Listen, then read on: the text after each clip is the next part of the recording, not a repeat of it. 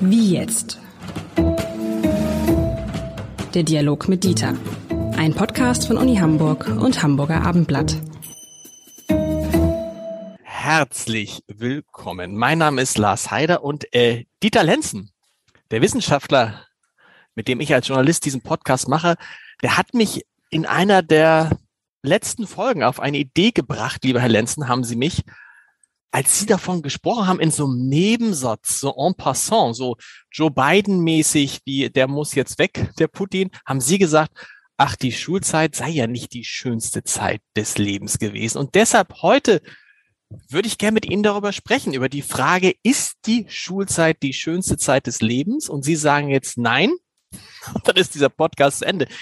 Mich würde das interessieren deshalb, ich sage es gleich vorweg, weil ich es auch nicht so empfunden habe, weil ich persönlich alles, was nach der Schule kam, besser fand als das, was davor war. Ist jetzt ein bisschen hart wahrscheinlich, aber Sie scheinen ähnlich gedacht zu haben. Und wir haben völlig andere Schulerlebnisse gehabt. Ähm, wenn man sich äh, anschaut, was dazu an empirischen Daten vorliegt, so muss man schon sagen, dass zwischen der Zeit in der ich zur Schule ging, also in den 50er, 60er Jahren des vorigen Jahrhunderts und Sie, das wird in den 80ern, 70ern gewesen sein, ähm, äh, und heute ein großer Unterschied besteht, das ist rauf und runter ein bisschen untersucht worden, äh, so dass man sagen kann, dass äh, die Schule heute als weniger autoritativ verstanden wird. Lehrer, Lehrerinnen scheinen sich hier anders zu verhalten, als das vor 30 oder 50 Jahren der Fall war. Gleichwohl ähm, wenn ich äh, jetzt extrapoliere aus äh, meiner eigenen Zeit, so muss ich sagen, ähm, dass die starke inhaltliche Gängelung eigentlich das Hauptproblem war und, und das ist aber heute auch noch ein Thema, das, was man als die ständige Beurteilungssituation mhm. bezeichnet. Mhm. Das heißt, jeder Atemzug wird be äh, bewertet.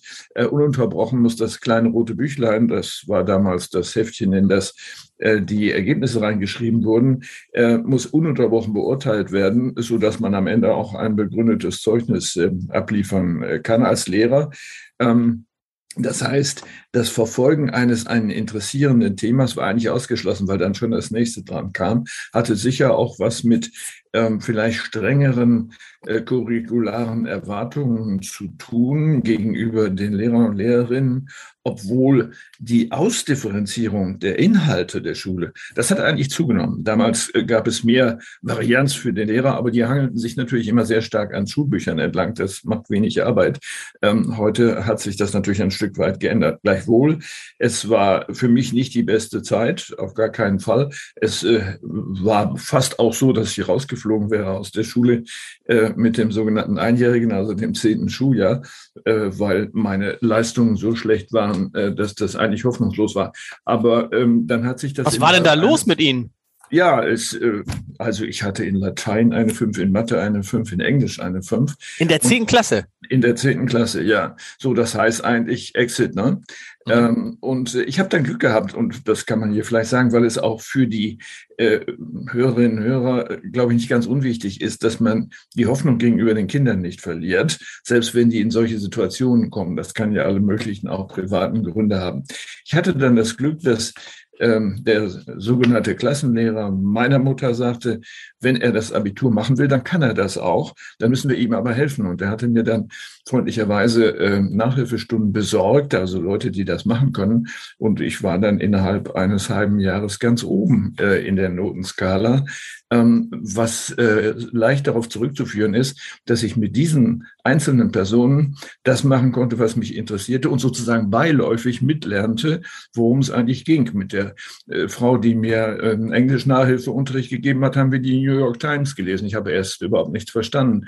Die war Irin, sprach natürlich muttersprachlich Englisch und da war wenigstens Futter. Das ist, das ist so ähnlich wie das, was ich empfunden habe. Zum Glück hatte ich jetzt nicht drei, fünf, in drei, sie hatten drei, sie hatten eine fünf in Latein. Da muss man sich mal vorstellen, ne? Und trotz, und dann am Ende Präsident zweier Hochschulen geworden. Aber was mir in der Schule völlig abging und was ich gar nicht gemerkt habe während der Schulzeit, sondern erst dann an der Uni Hamburg, ist die Freiheit des Lernens. Und die Freiheit des Lernens, die hat mir in der, hat mir in der Schulzeit komplett gefehlt zusammen auch mit diesem ewigen Konkurrenzdruck gegenüber anderen. Ne? Was hast du in der Arbeit geschrieben? Was hast du in der Arbeit geschrieben? Das habe ich in der Schule jetzt gar nicht so als belastend empfunden in der Rückschau, aber erst habe ich erst an der Uni gemerkt, so macht Lernen richtig, also macht das heißt, machte mir Lernen richtig Spaß. Das fehlte aber an der Uni, äh, an der Schule alles. Und ich glaube, das ist heute auch nicht anders durch ähm, G8, durch das Zusammen, durch das Komprimieren von Lehrplänen, durch höhere Ansprüche wegen der Vergleichbarkeit bundesweit, ähm, ist das, was eigentlich an den Universitäten verlangt wird, wird in den Schulen aus meiner Sicht nicht vorgelebt. Das positive Gegenmodell, das sollte man hier sagen, ist das, was man als äh, selbstgesteuertes Lernen bezeichnet. Das heißt, der Lernende, die Lernende lernt am besten, wenn es die Wege, das Tempo und auch die Schwerpunktbildung selbst bestimmen kann. Äh, das bedeutet aber, dass man seitens des Staates, der die Curricula macht, seitens äh, der Lehrerin, äh, die den Unterricht macht, genügend Flexibilität zeigen muss, ähm, dass Kinder ihren eigenen Weg wählen können. Das hat sich sicher eine ganze Ecke geändert, das muss man klar äh, sagen. Auf der anderen Seite haben wir aber durch den sogenannten PISA-Schock, ähm, der uns ja vor etlichen Jahren erreicht hat, nämlich dass die Leistungen der deutschen Schülerinnen und Schüler im Vergleich, im internationalen Vergleich so schlecht waren, dazu führt zu sagen, wir müssen bestimmte Basics, aber nicht nur die, durchsetzen. Äh, es muss klar sein, dass das und das und das äh, gekannt und gekonnt werden muss. Ähm, sonst äh, verlieren wir den Anschluss auch wirtschaftlich im internationalen System. Ähm, das heißt, Phasen, die es vielleicht in den 70er, Hälfte der 80er Jahre gegeben hat, von sehr viel Freiheit, auch sehr viel Unfug in den Schulen, wo irgendwas gemacht wurde, ähm, werden wieder abgelöst oder sind seit den 90er Jahren ein Stück weit abgelöst worden durch definitivere äh, Lehrpläne, was auf der anderen Seite aber auch erforderlich ist etwas muss natürlich auch gewusst werden, wo ich mich drauf verlassen kann als Arbeitgeber beispielsweise oder als Hochschule, hm, dass ich das nicht alles noch mit dem äh, Bewerber oder mit dem äh, mit der äh, Studentin nachholen muss, bevor es überhaupt losgehen kann. Das ist immer so ein ein Problem des Abwägens ähm, zwischen sehr viel Freiheit lassen, selbstgesteuertes Lernen, auf der anderen Seite aber auch durchzusetzen, dass bestimmte Dinge gewusst werden und gekonnt werden. Vor allen Dingen, das nennt man die sogenannte Kompetenzorientierung. Orientierung. Wissen Sie, warum ich auch immer zusammenzucke, wenn jemand davon spricht, dass die Schulzeit die schönste Zeit seines Lebens gewesen sei? Weil man dann ja weiß, okay, die Zeit, in der wir jetzt gerade sind, in der wir uns jetzt befinden, ist offensichtlich maximal die zweitschönste Zeit. Und eigentlich müsste es doch so sein, im Idealfall, dass die Zeit, in der man gerade lebt, eigentlich immer die schönste Zeit ist. Und deshalb müsste die Schulzeit tatsächlich, weil sie so lange zurückliegt, kann sie gar nicht die schönste Zeit sein, weil im Idealfall wird es doch im Leben, im beruflichen Leben zumindest, immer schöner und schöner und schöner und schöner. Und dann ist meine Theorie jetzt, im Idealfall wäre dann die Schulzeit die schlechteste Zeit, weil sie am Anfang dieser beruflichen Laufbahn stand das, was Sie sagen, äh, stimmt deswegen nicht, weil es so etwas gibt wie einen sogenannten äh, Erinnerungsoptimismus. Wir neigen dazu und äh, unsere Psyche betreibt da so eine Art Hygiene und Selbstreinigung, die Vergangenheit zu klarifizieren, zu sagen, das war doch schöner als heute, was ich heute machen muss, ähm, damit überhaupt die Last der eigenen Geschichte ausgehalten werden kann. Wenn Sie immer zu sagen würden, die letzten 30, äh, 40 Jahre eigentlich alles Mist, ähm, dann neigen Sie natürlich dazu, dann auch die Zukunft äh, dafür zu halten. Warum soll sich das plötzlich ändern? Also da gibt es einen natürlichen Schutzmechanismus, der bei solchen Sätzen, die Schulzeit war die schönste Zeit, dann auch mitwirken mag. Ähm, das sind aber Mechanismen, die mit der Schule jetzt eigentlich gar nichts zu tun haben. Das gilt ja auch für Ehen, für Freundschaften, äh, für Reisen, äh, für alles Mögliche, was wir in größerem Maßstab tun, dass wir uns an das Positive äh, dann positiv erinnern und das überhöhen. Das, glaube ich, greift auch hier. Hm, ich glaube, eine interessante Frage, die wir uns stellen müssen, ist natürlich die zwischen, ähm, wie soll man sagen, der, Lernfreiheit ähm, oder ähm, des emotionalen Wohlbefindens, wie man das auch nennt, äh, in der Schule in diesem Fall, und der Leistung. Das heißt, die Sorge, die Lehrerinnen Lehrer, vielleicht Eltern, auf jeden Fall der Staat hat, äh, dass es sozusagen einen Gegensatz gibt zwischen äh, Wohlbefinden und Leistung, ähm, dem muss man entgegenwirken, nicht? Mhm. Also äh, viele sagen ja, naja, also wenn da das immer nur Halligalli ist in der Schule, ähm, dann kann das ja auch nichts werden, die lernen dann nichts, sie leisten nichts.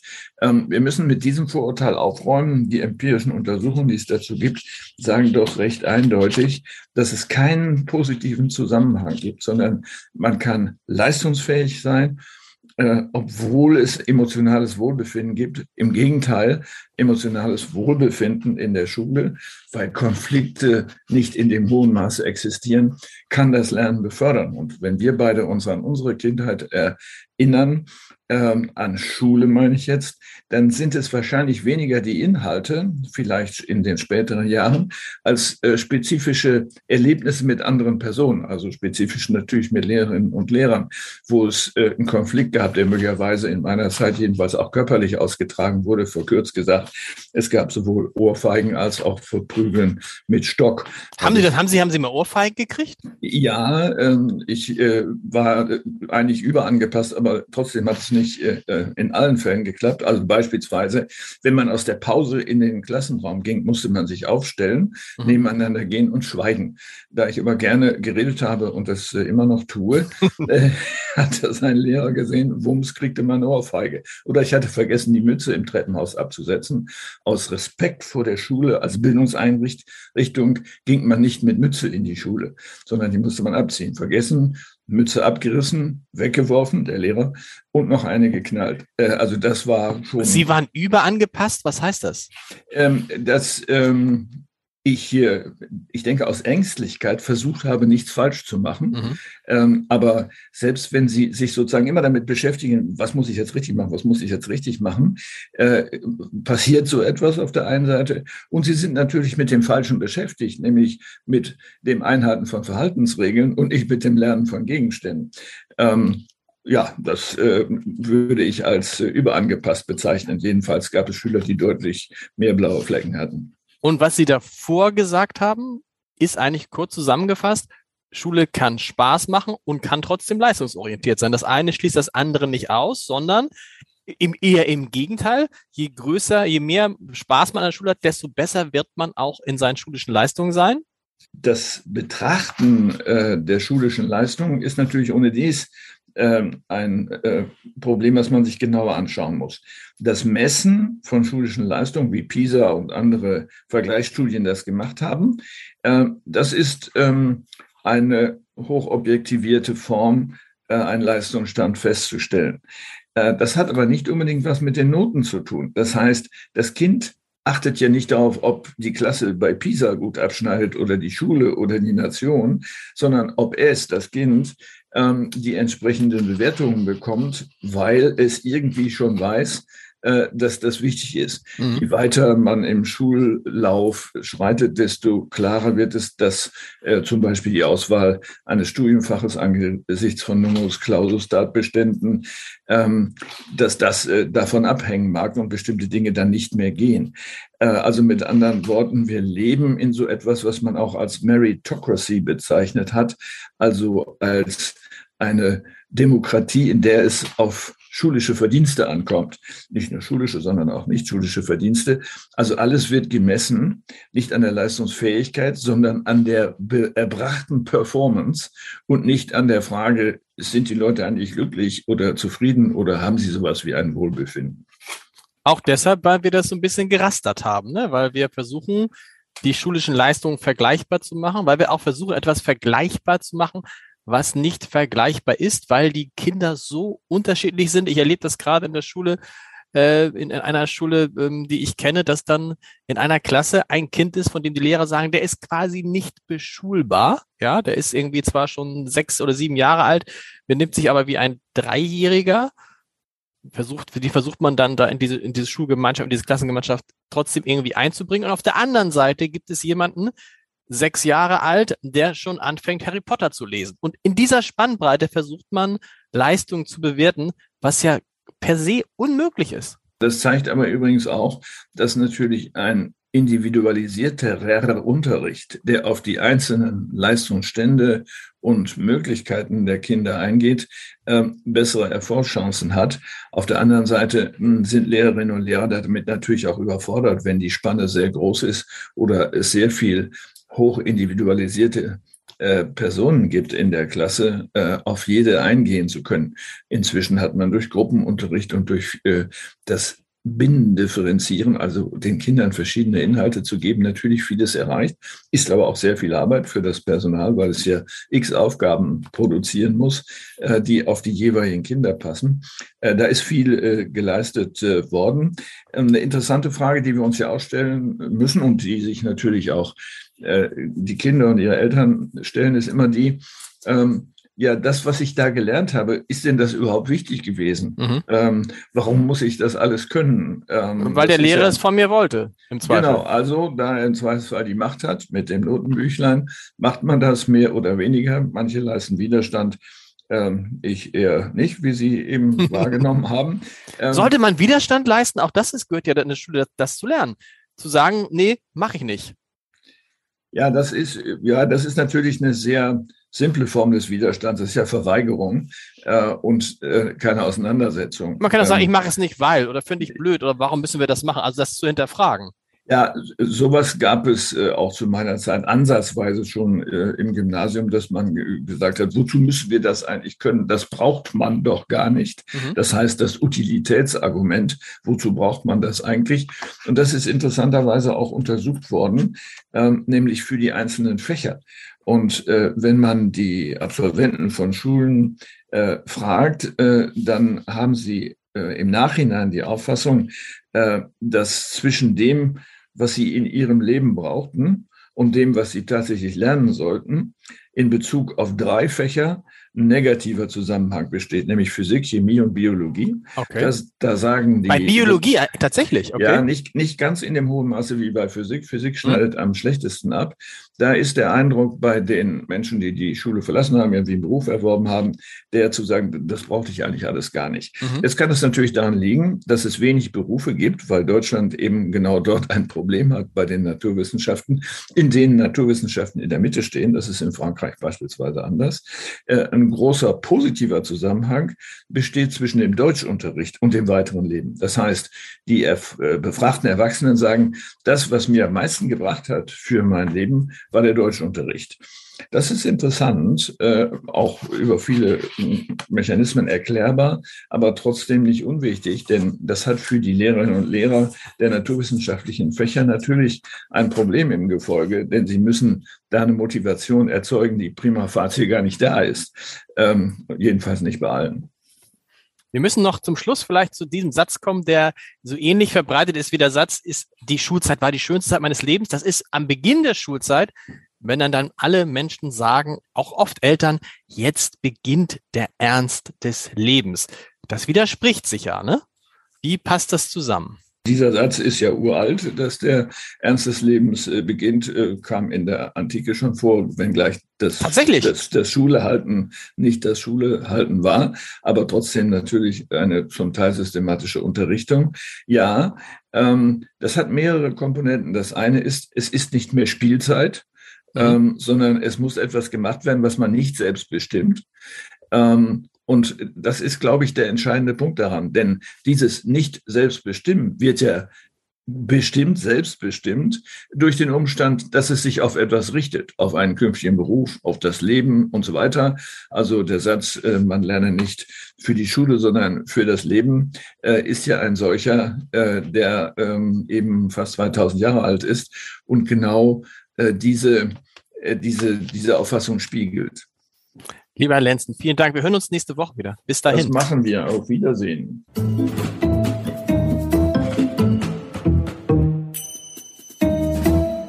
Weitere Podcasts vom Hamburger Abendblatt finden Sie auf abendblatt.de slash podcast.